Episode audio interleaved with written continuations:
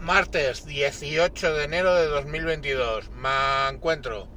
Me encuentro pensando si hay gente que piensa que las empresas son ONGs. Me explico. Hay por ahí pululando una petición que ya lleva 150.000 firmas a favor de forzar a los bancos, atención, a que mantengan oficinas porque los ancianos no saben utilizar un cajero automático. Esa es la, la petición, que mantengan las oficinas porque los ancianos no saben usar los cajeros automáticos que es donde básicamente resolvemos el resto las cuestiones. Eh, yo hay varias cuestiones ahí. Primero, eh, la gente piensa que las empresas son ONGs.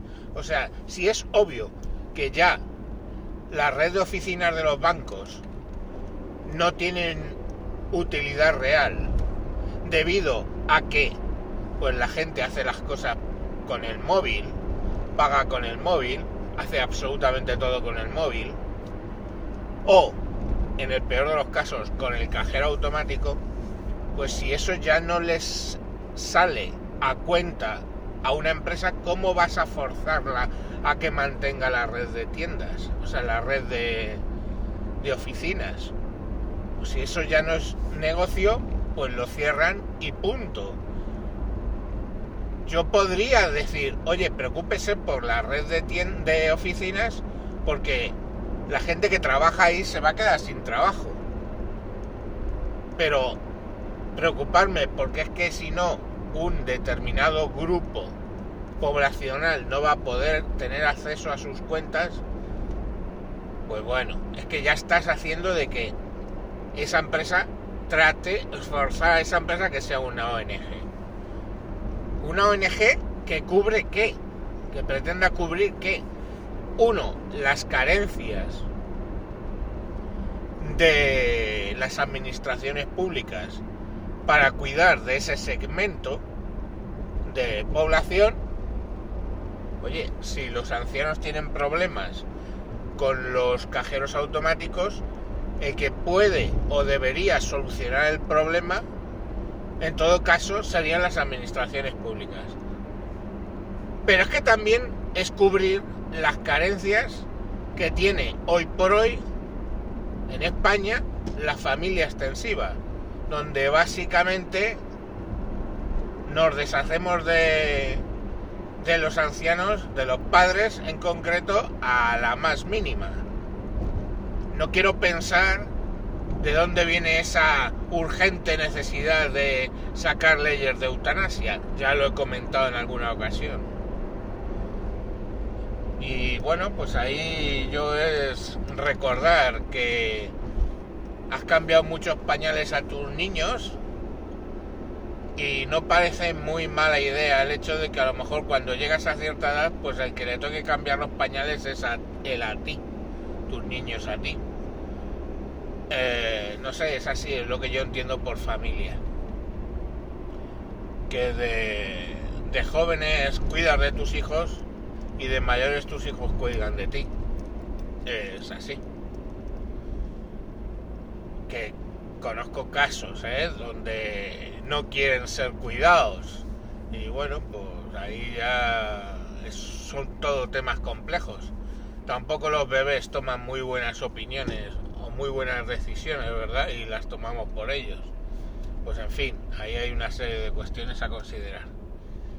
Pero la cuestión al final es que sobre todo esto es que luego pesa una especie de mantra en el que los ancianos no son capaces de hacer cosas. Hostia, no sé, yo creo que presuponer que alguien no es capaz de hacer algo es mucho presuponer. Entonces yo conozco ancianos que por supuesto se mueven perfectamente por internet, ancianos actuales, 80 años, que se mueven por internet que se mueven por su móvil, que hacen sus operaciones bancarias por el cajero y ya.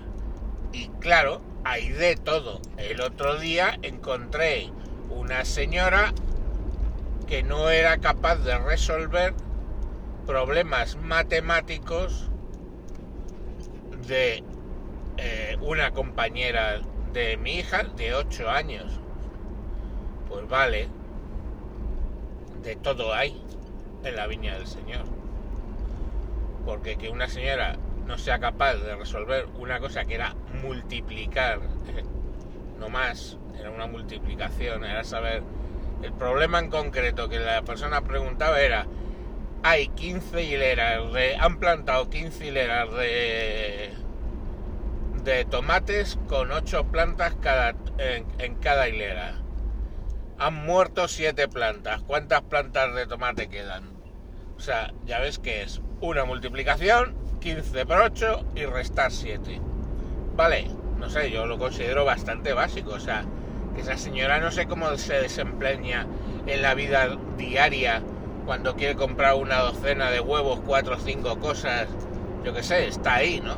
Pero bueno, amén. De todo hay.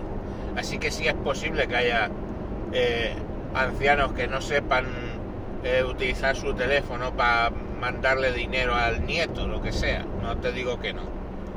Pero, y digo yo, no es más fácil enseñarles, ya sean las administraciones públicas o los putos familiares que saquen un ratito para enseñarle a utilizar el móvil para hacer sus operaciones bancarias que proponer eh, que forzar, no me sé cómo, o sea, me pregunto cómo forzar a una empresa privada que mantenga una red de, de oficinas deficitarias para que esa gente pueda seguir operando. No lo sé, es que probablemente te lleve más tiempo firmar la puta petición esa que enseñarle a tu padre cómo coño se envía dinero por Bizum. Que no es... Pero no entiendo, ya es... O sea, me parece que detrás de todo ese tipo de cosas lo que hay es un desinterés brutal. Primero, prejuicio de lo que puede o no puede hacer un anciano. Un prejuicio tremendo. Y segundo, eh, una dejadez brutal de funciones en querer ayudar a, bueno, pues a esas personas que necesitan la ayuda. Yo ya no es un poco lo que, lo que veo yo ahí. Pero bueno, que cada cual. Luego, además con esto enseguida la gente se rasga las vestiduras y me dicen de todo, porque que no, que ellos sí que cuidan a sus padres. Te estoy hablando a ti, no, ¿verdad? Pero yo digo lo que hay, joder. Porque si algo nos ha enseñado la pandemia es la cantidad de ancianos que murieron solos y que iban apareciendo por ahí. Eh, los cadáveres meses después, porque es que vivían solos y se movieron y se palmaron solitos con el COVID y nadie se enteraba. Entonces, no sé, oye, que puede ser sí, casos aislados, no, como decían en el chiste, en el ejército español no hay gripe, hay casos aislados. O sea, no hay epidemia, hay casos aislados.